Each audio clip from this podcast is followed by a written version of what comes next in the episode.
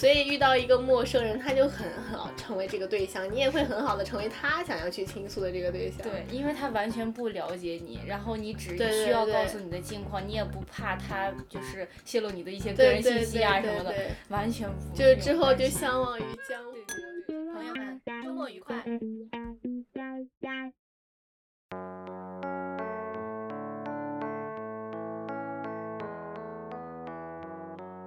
亲爱的朋友们，大家晚上好，欢迎收听本期的《我爱这个世界》，我是天慈。我是高阳。今天想给大家聊一个什么话题呢？嗯，二零二四年刚刚开年，这也是我们今年算是正式的一期吧，因为第一期其实是对二零二三年的一个总结。嗯，是的。然后我们第一期呢，想要和大家聊聊我们心中的诗与远方。嗯，因为疫情之后呢，其实，嗯，怎么说呢？我感觉大家一直处于一种踌躇不前的状态吧，想要去外面走走看看，但好像又有些害怕和担忧，可能被疫情打击的太严重了，然后有不安，然后有迷茫，然后对未来也是比较担心的一个状态。嗯，所以我和高阳想聊聊自己的看法吧。首先，我是一个比较感性的人啊，相对来说比较感性的一个人。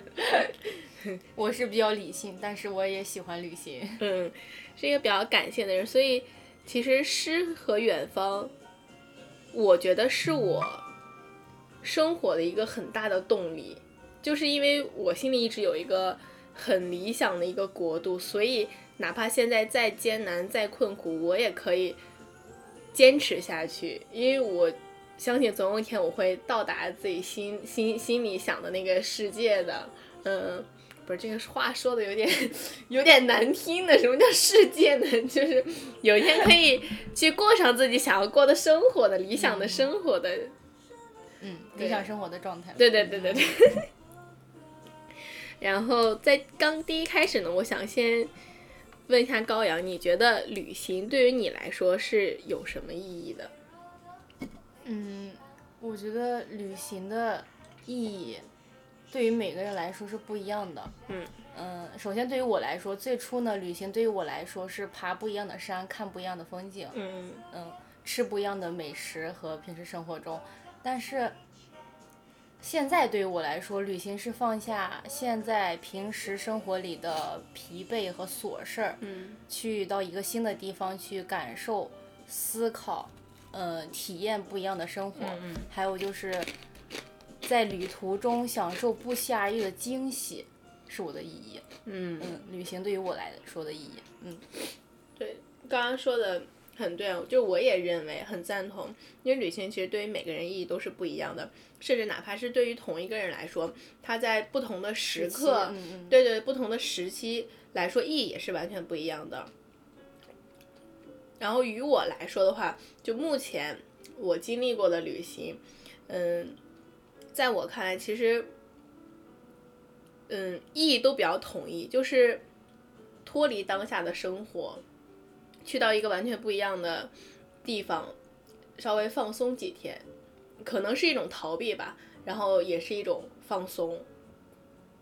另一方面呢，就是旅行的经经验跟那个感受，其实很大的是取决于你是跟谁一起去的。呃，可能你第一开始的目的是短暂的逃离、短暂的放松一下，但是当你跟这个人一起去了之后，可能这场旅行的意义它就变了。我不知道你有没有看过《晒后假日》这个电影啊？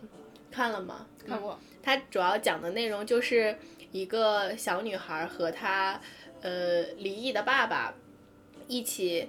嗯，在暑假出去旅行的一个故事，然后可能在当时那个小女孩，她看起来这只是哦与爸爸久别重逢一个嗯亲热的一个时时时光，但是在很多年以后，在那个女孩长大，她终于理解了爸爸为什么在那 那个假日结束之后会选择自杀，在他那个时候的他看来，那个假期于他来说是最后一次能够去好好。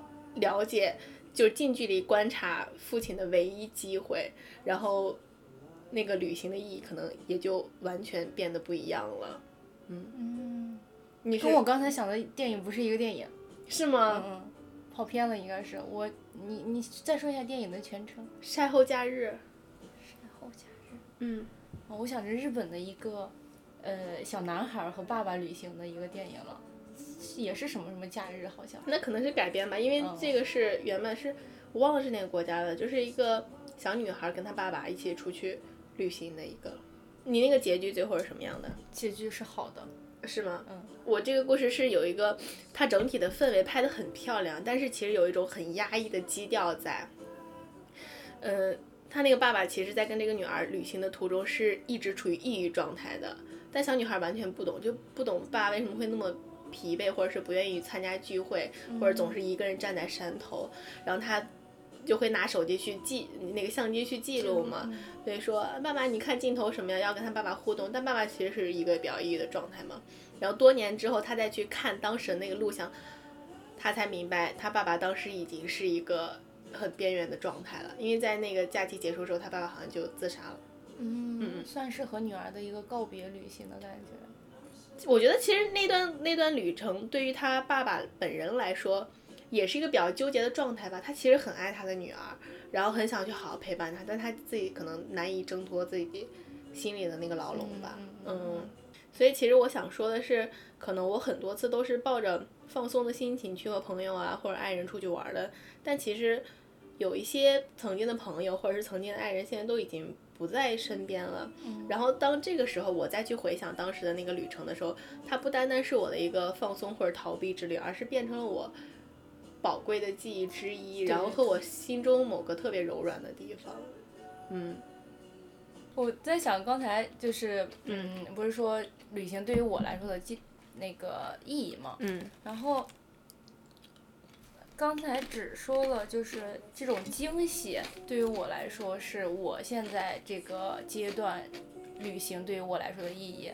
这种惊喜呢，包括景色，然后也包括在原本生活上没有的体验，或者是遇到一些新的朋友，嗯，然后通过这些新的朋友更新换代一下自己的思考方式，嗯，也是对于我来说的意义。还有就是，嗯，我觉得去的地方越多，会觉得我去过的地方太少，啊呃，，看过的风景越多，越会觉得有太多风景还没看过，嗯，你有自己去旅行过吗？有太多了。是吗？之后慢慢聊。好嘞，因为我是那个，呃，我在来日本之前是挺不爱出去玩的一个人，就每次我爸妈要托着我说，哎，咱们去哪玩，我就 好像还挺不乐意的那种，你知道吗？就觉得觉得无聊，觉得没意思。可能那个时候对那个时候小时候的我视野还太小了，不知道世界有这么大，然后这么多好玩的呃事情，然后。留学了之后，慢慢自己独立了，也意识到这个旅行其实有很大的意义，然后于是开始慢慢的去探索，但目前我还真的没有非常独立的自己一个人去旅行过。于是我其实非常期待，就是在接下来我肯定会去做的，就是去一个完全陌生的地方，可能也不会做攻略，然后在一个嗯当地的小酒馆啊，然后邂逅一些新的朋友啊，或者是其他关系的人啊之类的。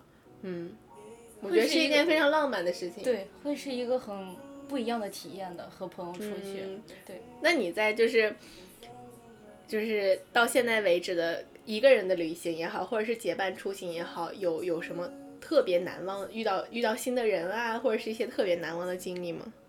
嗯，还蛮多的，说实话。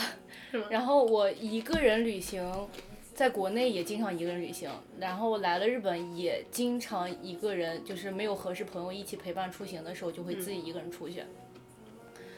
嗯，在旅行中碰到的也不算是好朋友，会你会觉得那是一个在你旅行中的惊喜，你会觉得他接下来不管能不能成为你生活中的一种加持，但是你这段旅行就是有了这个惊喜之后，赋予就是这个朋友带给你的这个惊喜，嗯。就是能让你 有一种完全不一样的感受。我之前第一次去冲绳的时候，遇到过一个英国老外，去的，去过几次冲绳，去过三四次冲绳吧，两次都是自己去的。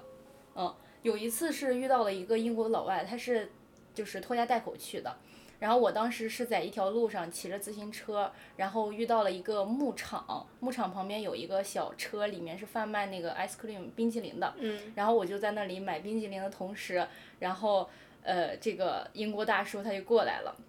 他骑着小摩托，我骑着那个 Dansky 的电动车，然后他就停在那儿，就我们俩买冰激凌嘛，所以他除了我跟我说话，他只能跟老板说话。那老板的英语好像不大，不是太会。然后他买了冰激凌之后，他就开始跟我在这边聊，然后聊了几句英语之后，我发现他日语也蛮好的。我当时是初学日语一年左右吧，对，然后就嗯，语言没有那么相通，但是你会觉得。这个人的一些呃经历和他能给你的那种生活状态，还有就是他走的时候是让我加油还是干嘛？因为我们俩交通工具是完全不一样的，然后路上也看不到任何其他的人，然后就是他给我积极乐观，然后让我不要放弃，直接继继续往前走。然后这个人跟我住的地方还一样，第二天早上还一起吃了早餐。哦，这么好的。虽然就是没有留任何的联系方式，但是就觉得。嗯，这个人在旅途中给了我不一样的这种感受。你有跟他家人一起吃饭吗？对对对，就早饭的时候是一起吃的。他是久居在这边的人。呃，好像是在名古屋，然后去过中国，然后呃去其他国也去过挺多国家的。然后那次是正好有假期的时候带家人去了冲绳旅行。嗯嗯。那你有这种，比如说在旅途中认识的人，然后到现在还保持联系的朋友吗？有，应该算是去年吧。去年 Golden Week 的时候，我是第几次？第二次去奥多摩的时候。嗯。就是那天我是在干嘛？就那段时间其实也有不顺利，然后那个 Golden Week 假期是没有任何安排，就不知道该干嘛，然后就去奥多摩徒步了。然后就走着走着，就前面遇到一个姑娘，我不，我当时是不是很确定她是否是中国人还是日本人？但是那那段时间在小红书上就有很多人发那个去奥多摩徒步呀什么的这种经历，我就感觉她像个中国人，我就主动搭话了。然后搭话之后是一个很好聊的姑娘，她姓白，嗯，然后现在也都也不是那么久，就是没有经常联系，但是。嗯，会告诉对方的一些近况呀什么的。嗯，这个这个人是认识之后，我先给他说了我当时的一些境遇，就是有一些烦心事儿啊什么的。我就是觉得他很好聊，然后他也是在日本这边工作嘛。嗯嗯嗯。他是不会日语，纯英语，在日本上大学院，上大学院之后纯英语工作，然后在日本的亚马逊。然后，嗯，我当时。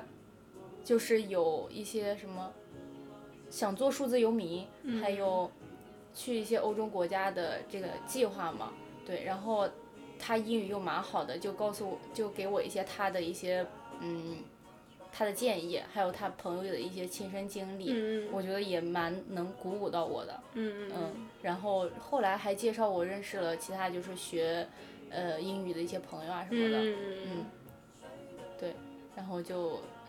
旅行中，就特别是一个人旅行才能遇到这样的朋友。对对对，我发现了，就是你结伴其实好像还很难有这种邂逅。是的，是的。嗯，哎，我特别期待就是在旅途中遇到一个陌生人的另一个原因是什么呢？就是有一些烦心事，其实你很难。畅快的跟身边的朋友说，对，是的。我原来很难体会这一点，我可能会那种一股脑的给朋友全都巴拉巴拉讲完的那种。但现在越来就是可能经验越来越积攒，发现有些话，其实，嗯，不是不适合跟朋友讲，而是可能不太需要跟朋友吐槽那么多。是的，是的。然后这个时候你又很需要一个宣泄口。所以遇到一个陌生人，他就很好成为这个对象，你也会很好的成为他想要去倾诉的这个对象。对，因为他完全不了解你，然后你只需要告诉你的近况，你也不怕他就是泄露你的一些个人信息啊什么的，完全不。就之后就相忘于江湖，这个也是一件蛮浪漫的事情的。对，要遇到好聊的人呢，就是多聊几句，可以之后留下联系方式。如果遇到不好聊的人呢，就也是一种不错的体验，我觉得。嗯，是了。提上行程，今年可以实施一下。不，我肯定会的。对对对对，就已经在计划中了。OK，嗯，那你想去哪里？哎，难受。OK，保密。我想起来，你刚刚说冲绳，我想起来我去冲绳的时候了。我这个人非常喜欢海嘛，然后冲绳的海真的很漂亮。当时我就去钓鱼了来着，海钓。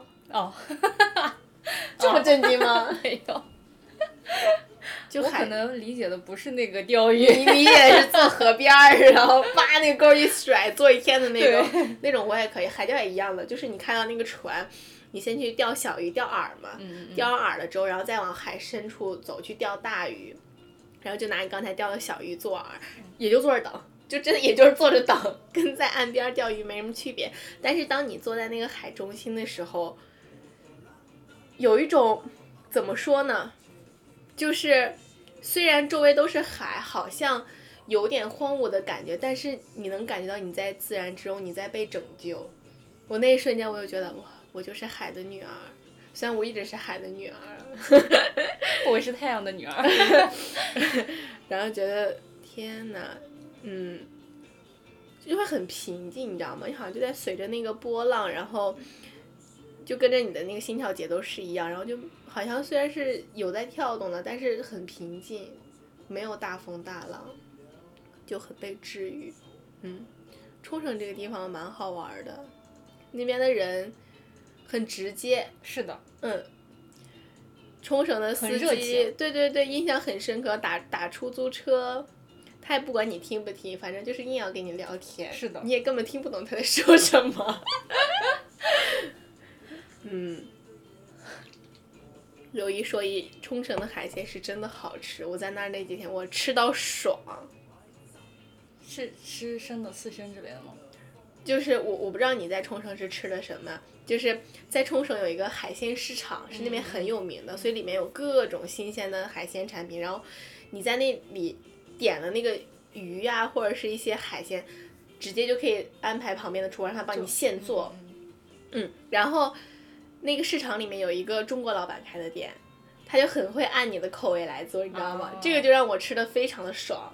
嗯，你可能要去那个呃日本老板开的地方，他可能不一定就是也好吃，但是可能不是那么合中国味吧？嗯对对对，但中国老板就是他就很能明白你想要什么，真的很爽。连喝了三天的海鲜粥，象牙棒螃蟹那个那个伊式龙虾都往里放的那种，爽死了。嗯，但其实我不是说很喜欢海嘛，嗯然后我印象最深刻的一次，可能现在去的地方也没有很多了。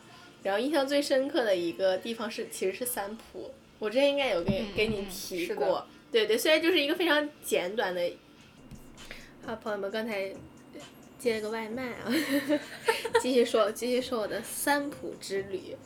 就是三浦的话，其实是离东京非常近的一个地方，在神奈川。然后我只去了一天嘛，然后那天去的时候，可能也是因为没有什么人，然后让我感觉自己就是到了一个完全另一个世界的感觉，就是跟我平时生活的那个地方完全不一样。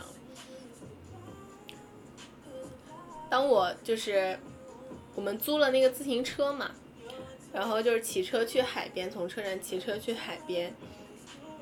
那个自行车道的旁边是机动车道，当我要拐大弯的时候，我就很怕那个旁边的机动车会觉得我碍事儿啊。然后这个时候有一个那个机汽车正好过，他拉下窗户，他要骂我，你知道吗？要凶我那种。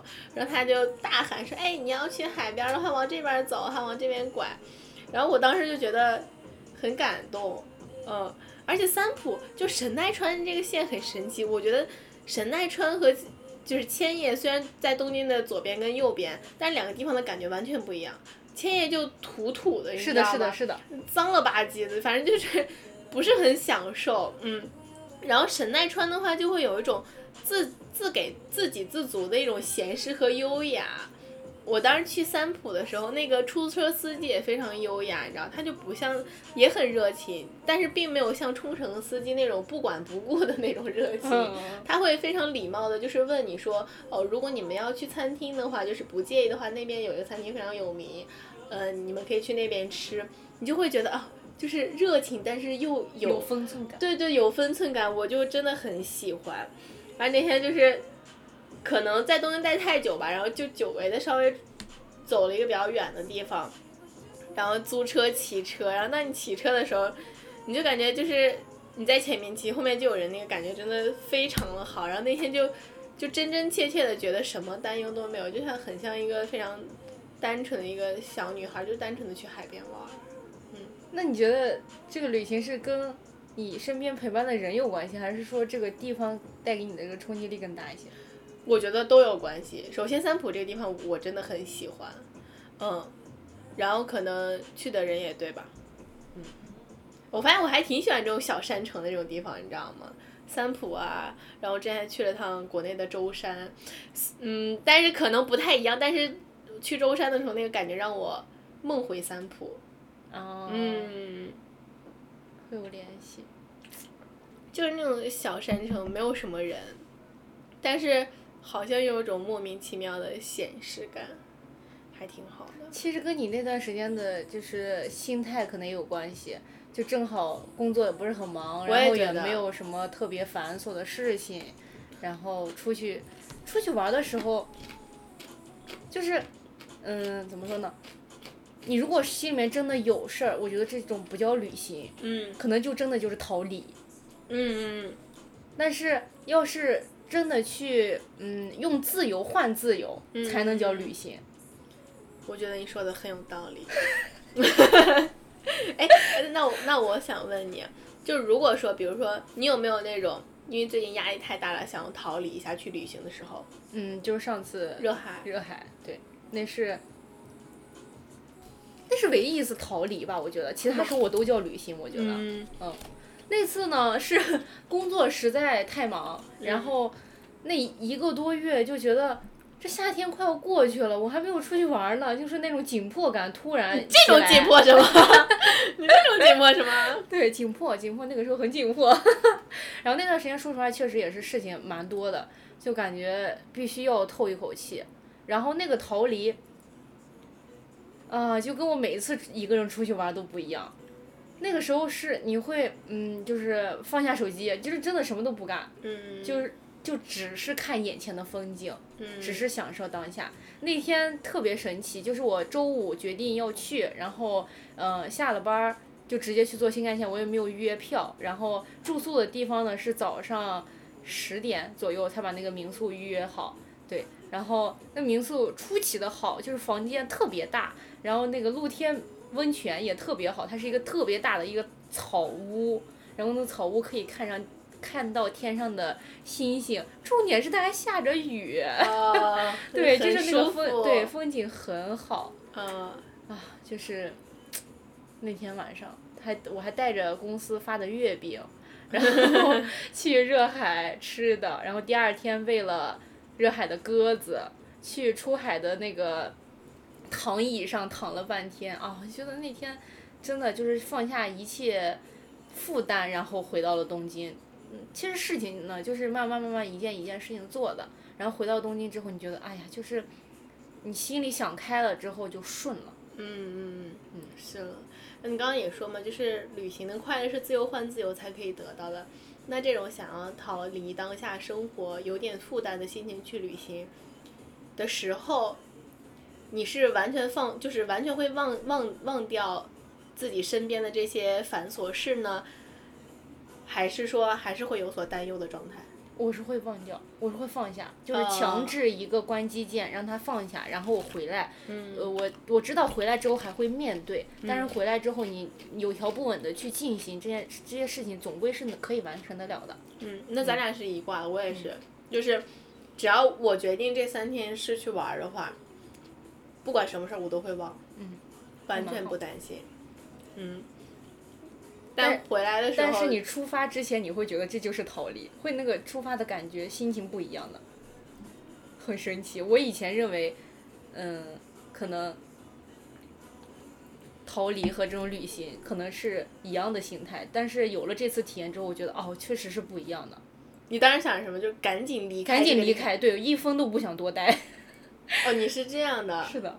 那是我明显的逃离。我是我是我是可能跟你还不太一样，我是，比如说你一直生活很忙碌，然后你知道你接下来有个旅行是为了去给自己放假，嗯嗯但是你可能习惯了那个工作的状态，然后这个比如说你要去坐飞机，你要去坐呃地铁坐新干线，这个事情也变成了你的怎么说工作规流程的一嗯步。就是你你完全也不是说那种想要急切的心情，也不是一个放松的心情，而是说哦，接下来我要去完成这件事情。然后当你真的到了你要去的那个地方了之后，你落地的那一刻，你才知道我放下来了。哦，嗯，我是这种，我是开启这个计划的时候，我就开开始就开始急了。对，我就周五只要定了这个民宿，我就觉得啊，今天我要出行了，太好了，我要逃离了，我赶紧跑对，我就赶紧嗯完成工作，赶紧走，早早一个小时走，我就觉得我赚到了。我我不会，嗯，可能还是就是以一种工作中状态，那种希望每一步都稳一稳，所以嗯嗯。哪怕去坐就是坐坐飞机呀、这个嗯。日程对我来说也是要按部就班的进行的，就只有到那个地方那一刻，我我才会真的放松下来。嗯。那蛮好的，就是你这个稳的这个状态。我觉得这个可能是因为我变成就是慢慢的变 G 人的一个表能是的现，是的，对对对，就是于我来说，比如说定行程啊，然后按照规定的时间去做什么事情啊，是我也不知道是一种责任感还是什么，就是它会突然让我的那个警钟敲醒，就是要去好好完成这个。然后当你到了那个旅行地的那一刻，你就没有必要再去赶什么时间啊，然后再去做什么规划了，这个时候就可以完全放松那万一有突发状况呢？突发状况是完全 OK 的，因为嗯，就是可能我现在已经变成一个 G 人了，所以我就会也跟 J 人没什么太大关系吧，性格问题，我总会想一万种可能性，嗯，所以我在比如说出意外之前，我就会告诉自己，如果出意外的话也没有关系，你可以怎么怎么怎么样。已经在心里面做好了这个。我是这种人，对对对对对对对。我是担忧型人格，你知道吧？我会想一万种担心那种你。是的，我真是。你感觉到了？嗯，我我一直都知道，刚开始认识你的时候我就知道。是吗对，你想的蛮长远的。其实我觉得这是一个优点。我是那种完全不想长远，但是遇到问题，我觉得我完全可以应对。我现在在尽可能就是往你那方面走，但是也不是完全的就是大撒把啊，嗯就是什么都不管，我还是会有一就一定一定的可控性，然后剩下的事情交给能力和命运。嗯嗯嗯，我先是往这种，因为就是你事无巨细想的太多的话，太累。然后其次是你其实根本控制不了那么多的事情。是的。现在所以就是大方向把控好，小细节的话，嘛嘛就是随机应变。对对对，随机应变。现在我是在往那个方向走了。有貌变化。嗯，嗯，那你觉得就是比如说你去旅行一下，回来之后，他真的会对你的现实生活，嘛打引号的现实生活有影响吗？会有哪些变化吗？我觉得其实还蛮多的。不是有句话说“读万卷书不如行万里路”吗？嗯但是我觉得读我自己觉得啊，读万卷书和行万里路，我觉得是相辅相成的。嗯，赞同。嗯，我觉得如果不读书的话，不知道路在哪儿；不行路的话，不知道书中到底有什么意义。嗯嗯嗯，还有就是走的路多了，我觉得会变得 人会更豁达大度，会看到更多不一样的人是人生以及生活中不同的可能性吧。嗯嗯，我觉得这是实际的带给我，我觉得生活中的的影响。嗯，于我来说，我也觉得旅行与我是就是对我生活是有带来变化的。我会想要去更努力的生活，就是每次从其他地方回归到自己真实的世界的时候，我都会有一种类似于就是涅槃重生的时间，你知道吗？就是先是经历一段，就是类似于从梦境中重回现实的那种失落和无助感，然后会有一个适应期，一个过渡期，可能那段时间会稍微有点有点黑暗，你知道吗？嗯 就是有点荡的那种。但是过了那段时期之后，我就会更清楚的认识到自己当下生活到底具体是一个什么样子，然后会更清楚自己到底想要的是什么样子，然后进而变得更坚毅的去好好生活，努力的朝着自己的诗和远方前进吧。就是就我相信，就是诗和远方在等着我，就是破除种种困难，翻山越岭之后去享受。嗯嗯，是我的一种能量。对，这个可能是我非常感性的一面，就是非常的理想化。我虽然没有什么诗和远方，但是嗯我觉得每次旅行回来之后，我觉得让我的工作会更有期待，就是会期待下一次旅行。嗯就人还是就是你在一个地方待久了，就容易视野变得狭窄，然后容易钻牛角尖。其实你这个时候就应该迈开步子去看一看，然后视野广阔了，心也广阔了，变得包容了之后，发现周围的人其实也挺可爱的，周围的事儿也还行。但是确实，其实每次出去转了一圈再回来之后，你就会觉得自己工作其实也没什么难事儿，还挺轻松的，有那种感觉吗？是的，是吧？嗯。那接下来就比如说有什么特别想去再尝试尝试或者想去的地方，或者对未来的旅行有什么期待吗？嗯，因为之前带父母去了蛮多地方的，我觉得我我是尽可能的，嗯在国内时候带他们去国内各种城市，去过上海、杭州、苏州、深圳这些地方。嗯然后我现在来日本也尽我所能带他们去了他们想去的一一些城市吧。嗯然后接下来，嗯、还想用自己的能力再带他们去更多更远的地方。嗯，对，去其他海外啊之类的。对对对，其他海外或者是，我爸不是想去美国吗？啊，是是是，这个我 如果有可能的话，带爸爸去趟美国，然后让他看一看，就带他去那种什么西，这能能说吗？就是是那种不太好的区，让他看看美国的人民到底生活在什么水深火热火热的之中，然后还天天给我标榜美国生活多好，瞧他那个崇洋媚外的样子。你爸爸这期不会听吧？会听会听，没事儿，大家去看一看。但是我他不知道我这个目标，我嗯，我觉得在他有生之年吧，一定会带他去一次。还有就是，我觉得明年的计划像一一个人或者是找一个 旅行搭子去一趟欧美，也不嗯不包括美国，欧洲吧，欧洲国家，澳大利亚或者是西班牙。你可以找我，我一直想去来着，可能之后就是计划去那边。但是你明年计划嗯再看不定再看不定不定，嗯嗯，可以。我去年其实暑去年暑假对去年暑假的时候，其实在小红书上找了一个搭子，然后他想这样找的吗？小红书上找的吗？很靠谱，我们都见面了，都做攻略了，是一个日本日本华人，在日华人，今年吗？明年？去年去年啊？去哪儿了？去希腊罗马，去去了吗？没有，我们都做了攻略，结果后后来我不是工作时间调整了嘛，对，所以就没去成。但是这个人还蛮靠谱的，嗯，就是一个其实挺小的一个小姑娘，但是她是需要别人给她那种底气和安全感的。我觉得这我正好就是这种人。可以对，可以。这嗯，找搭子我觉得其实是一个不错的，嗯，不错的体验吧。认识新朋友的一个过程。认一是认识新朋友，二是其实我比较懒，不怎么做攻略。然后我我唯一的一个要求就是哪里都行，不累就行。哎，那你是那种旅行就是对方做攻略那种吗？我自己也做攻略，不是说我什么都不做，嗯，但是我不希望一天行程安排太太满。还有就是我没有那种特别想去的，因为我都没去过呀。嗯。对，所以我就哪里都可以。哎，那天就是咱们去奥多摩那次，其实我觉得咱俩的那个配合度还是蛮高的，就是事前也没有说谁疯狂做攻略，然后前一天然后查一下，然后定一下，协调一下对方的那个状况。嗯，嗯，这是我的正常状况。对对对，你会觉得不做会会觉得不做攻略没有安全感吗？不会不会分情况，就首先你这个目的是什么？如果真的是为了放松去的话，我大概率就是之前那种状况，就是咱俩那个去奥多 pace，摩那次那个嗯 pace，对对对。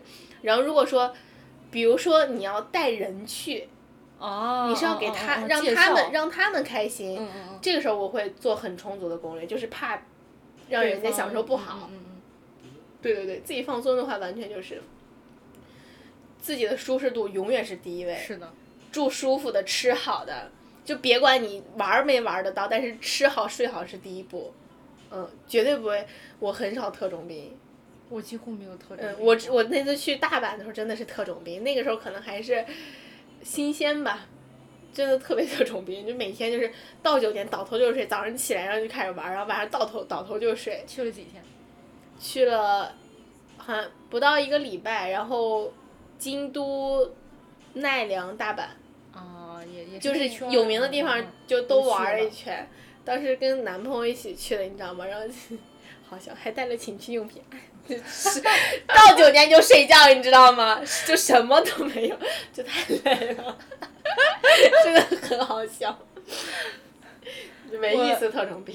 你这么一说，我刚才说刚才不是说没有吗？突然想起来，去年去韩国就是真的贼特种兵。啊我都不想，我都想不到这女这俩女的怎么那么特种兵，夸张到什么程度？我们是换了两，就是四天三晚还是四晚来着，换了两个酒店住，然后换酒店那天早上是五点钟就起，嗯然后晚上十一点左右才睡，嗯，早上五点钟起哦，这个韩国虽然天亮的跟日日本差不多吧，就是也是五六点左右天亮，但是真的每天早上都起好早。第一天早上也是，我们是到了韩国晚上十一点快十二点的到，然后吃了晚饭之后就已经快一点左右了，然后第二天早上七点钟就醒来了，醒来就就就起了，就真的很早。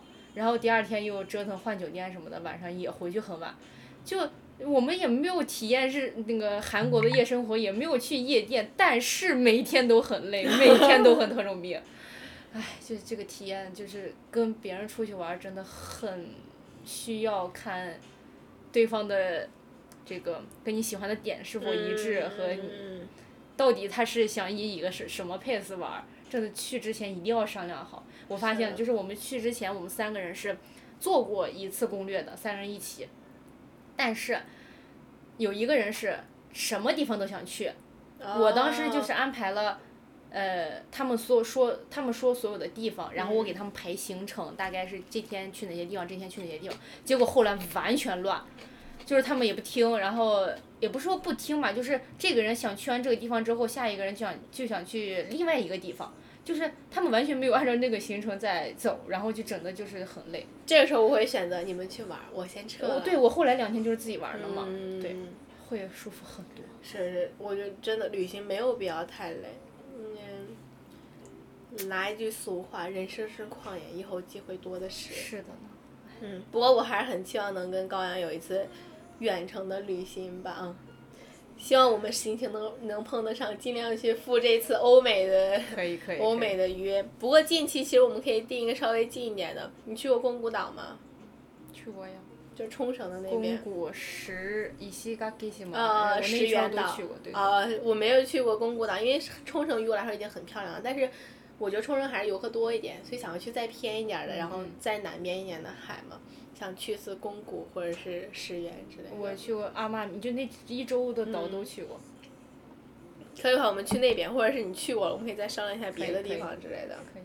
可以我我是每年会有一次海边的这种旅行的。呃，那行那行，那我们可以再详细计划。好的，嗯我们争取在海上录一篇博客。OK OK，没问题没问题，可以。然后我的话，我接下来怎么说？其实我很想去走遍各个地方，然后包括世界的就是东南西北，你知道吗？然后看看世界的自然有多么的震撼、多广阔，然后人又是多渺小。然后关于想和谁去这个事情，其实你刚刚也也没有很固定想跟谁去，嗯嗯是吧？对。我也是，我觉得其实跟谁一起去都是 OK 的，就是自己也好，然后朋友也好，或者爱人也罢。然后人和人的关系呢，你本来就不是绑定的，其实它很难去一对一，你知道吗？嗯，就是因为我们现在所处状况没有固定的这个伴侣，嗯，然后身边的朋友呢也会跟着这个工作呀，嗯然后一些环境所有所改变，所以这个人呢，嗯、先首先就是肯定自己要去，就肯定有自己，但是。嗯，陪着去的这个人也有可能是一个团，或者是当时的朋友，或者是嗯之后的伴侣都有可能。嗯，对对对，我觉得就是，其实最主要的还是每个人跟每个人想干的事情和心里所想是不一样的，所以没有谁一定会陪在谁的旁旁边呀，或者是两个人一定要一起去干些什么。每个人都是自由的，他有自己的世界跟想法，然后想去探索的地方，然后那既然你有你的所思所想，那你就去做了。如果说真的有一个灵魂契合的人可以陪伴你，我觉得那个是我的幸运。嗯，所以没有固定的说和谁，但是我真的可能想去看看世界有多广阔，去过多广阔，看看自己就是没有看过的世界。嗯，但是没有什么特别励志，就是说我一定要做成某件事情，因为世界太未知了。其实随心所动吧，哪件事情都是震撼人心、比较动人的。是的，我觉得我没有做过的、没有体验过的都是完美的。嗯，你会想要体验跳伞吗？你恐高吗？我不恐高，我体验过跳伞。体验过。嗯？在奇遇那儿有一家，爽，就是多高的多高的？三千九百多，三千多少来着？失重感会很强吗？会蛮强的。嗯，怕吗？当时心里有一点小怕，因为当时日语不是很好。啊一九，你怕出事儿没法喊二零？二零年左右的时候去的，嗯，那那那个时候是生日愿望，嗯嗯，就是什么潜水啊、跳伞啊这种极限的稍微稍微极限一点的运动，我都是生日愿望许了，我就今天就去潜水试了吗？潜水试了，就潜过一次深潜潜潜嗯嗯，也是冲绳的时候潜，对，我也在冲绳潜的，冻死了。几月份你几去的？月去的？我是八月，已经很热了，已经很热了。我三月去的。三月真的很冷的那会儿。我当时我是那个喊着要去潜水的人，啊，然后大家就一起去了。我是那个最狼狈的，我下水，我下水不到一分钟，我的右腿抽筋了，然后游了几分钟，我的左腿又抽筋了。你是会游泳的吗？我会，我就是会一半儿，就基本就可以，呃，一一一半会吧，一般会吧那种。然后两腿都抽筋了之后，我就是全程被大家拖着走的那种，你知道吗？但是看到海底了。嗯，但没有很深，嗯那个浅浅也浅没有，就没有很深，看到什么珊瑚啊、小鱼啊之类的，那是可以的。嗯，真的很狼狈。上上上那个上岸的那瞬间，就疯狂的等着，我好冷啊，好冷啊，就是那种，太真的，我现在想起来我都觉得冷，真的好冷死，真的不建议大家三月去冲绳嗯潜水，真的太冷了，尤其是女孩子，男生可能好一点。可能我太薄了，就是真的太冷了。不是，就是嗯，冲绳就是没有大家想的夏冬天有那么的热。其实，嗯、就是室外温度还行，但是一遇上它刮风下雨天，是真的冷。但是我那天是个大晴天，就是在入海水下水下水的前，就是当天上午的时候，我还穿着短袖在海边走，还觉得挺热的，你知道吗？但是下水那一刻真的就真的不建议大家三月去冲绳潜水，就五月往后吧，暖和一点，嗯对对对体验感会好很多。嗯，真的很冷。你还记得你的第一次旅行吗？第一次旅行，那不都不都得就是归宿到小时候跟父母吗？你跟父母没去玩过？我跟父母没怎么出去玩过。第一次旅行，分不清先后顺序了，可能北京或者是家附近的那片儿吧，诶，山东之类的。嗯，有什么有意思的事儿吗？太小了，记不清了。呃记得记得，我都记得。你是那种小时候事儿记不清的吗？不是，因为我小的时候，你刚才说跟父母玩儿，我为什么现在这么执着于我总带父母玩儿？嗯因为我在弥补我我小的时候他们没有带我玩儿过的遗憾。嗯，我我现在真的是带我带我爸妈不，没到特种兵那个级别吧，但是我也觉得其实挺夸张的。就是我上大学了之后，我自己手里有钱了，我带他们去这种各种城市，国国内的各种城市玩儿。我就是觉得我小的时候你们都没有带我去过任何地方，嗯，我嗯会觉得是遗憾，然后也觉得可能是他们对于我成长上的，嗯，我长大路上他们没有给我除了金钱以外的这种支持，可能是他们太忙碌了，然后等我长大了再来回报他们。嗯，这样的。但是我第一次旅行是二零一六年，对，我觉得那是对我来说我的第一次旅行。上大学的时候，第一次自己一个人去天津。我不光在日本一个人旅行，我在国内也一个人旅行。我其实不是一个身边没朋友的人，但是就是身边朋友都不爱玩儿。那你这种就比如说自己想要去玩的心，就是心智吧，成熟的还蛮早的，也不会害怕之类的。我完全不害怕。但是我去了天津，是一个挺惨痛的经历。是吗？当时第一次天去天津，就是北京离天津不是很近嘛，二十八小时高铁就到了。其实二十八小时，二十八分钟，说错了，吓我一跳！我说 这都能从能能从最南边到到俄罗斯到俄罗斯了，二十八小时，可恶！然后二十八二十八分钟，对，到了天津之后已经挺晚了，好像是个周五。嗯。然后大概十一点十一点左右吧，我当时是。前一周左右就订好了这个酒店，结果我去了之后，对方拿到我的身份证说不让我入住，他他我是新疆人，正好是七月份左右去的，然后那个七五事件，你你可你可能不大知道，就是新我小学毕业的时候有了这个什么打砸抢烧的那个事件，之后就是去很多地方，好像有蛮多新疆人都会被受到这种歧视的。但是我当时那是第一次，他就不让我住，订了一个两百左右的酒店吧，在天津之眼下面，还是一个蛮多人的商圈，他也不让我住。哎呀，我就在那个门口，我就跟他说，我说你什么就是让警察来核实啊什么，我是汉族人，我又不是新疆的少数民族，或者是，呃，我只是个学生，我也没有带任何的工具什么，他就不让我住那个人。我觉得跟这个酒店有关系，跟这个工作人员也有关系。对他可能是对新疆人的这个印象不好呀，或者是之前有遇到过类似的房客。哦，我当时第一天晚上真的很绝望。我 虽然我后来换成了其他酒店，然后是自己好像补了一点钱吧，但是我就是因为这么一小点的这个难过，不算难过，我觉得是受到歧视吧。让我的那一次旅行，我觉得不是，对对，不是很喜欢天津这个城市。它它虽然有其他的什么意大利风情街呀什么的，就这种街道啊什么都挺好的。然后还有以前的那些古建筑，还还有天津，那叫滨河河滨，天津海，天津那个河叫什么来着？完了，我忘记了。天津我也去过来着。对，然后就风景什么都挺好的，但是就第一天的这个经历，我对于天津的这个印象就不是很好。对，后来也都没有再去过。你后来几天玩的怎么样？后来几天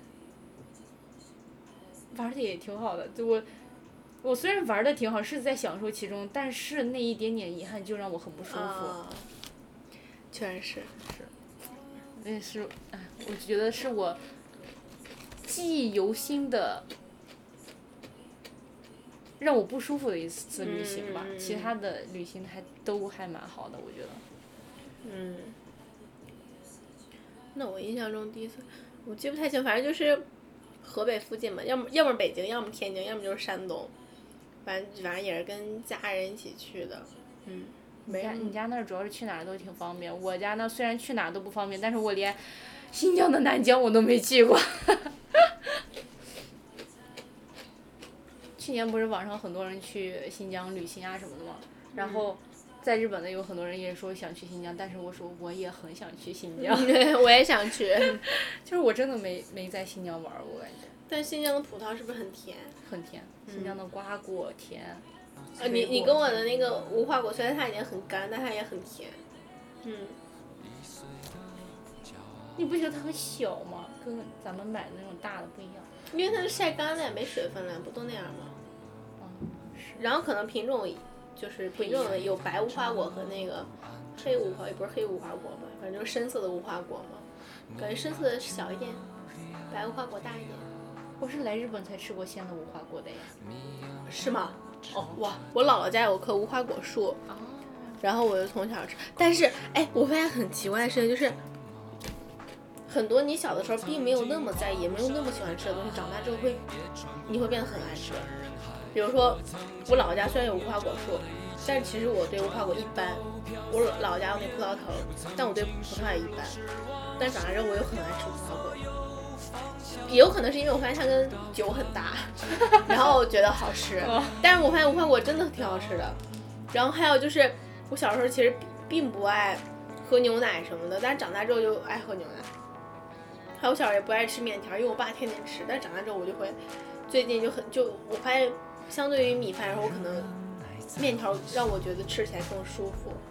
我不知道这个是对于一种就是过去回忆，你有没有觉得你是想家了？嗯，有可能，这个是人的一种潜潜在潜意识的潜意识的一个表现吧。我去年有一段时间疯狂做新疆饭，什么新疆拉条子、新疆子汤饭呀，就是手抓饭。那段时间我自己不觉得，但是身边就会有人说你肯定是想家了。还有我就时不时的就会做一些就是妈妈的味道的时候，确实是潜意识的想家了，只是自己不愿意承认，我也不愿意承认。我肯定想，我当然想，我知道我想，就是太久了。我原来都一年回两次家的人。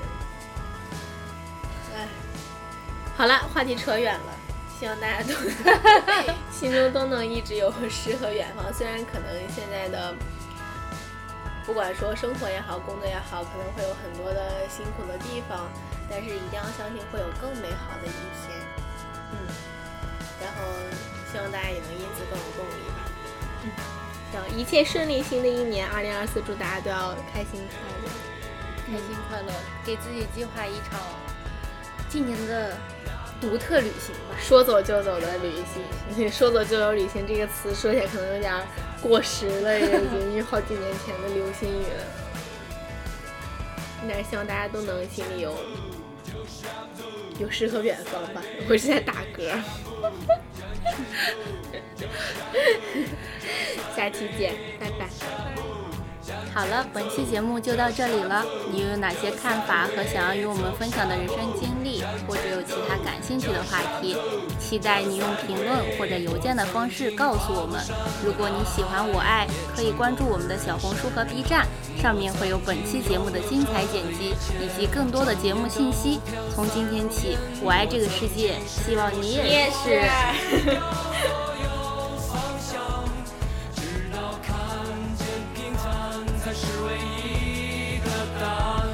曾经毁了我的一切，只想永远的离开。我曾经堕入无边黑暗，想挣扎无法自拔。我曾经像你像他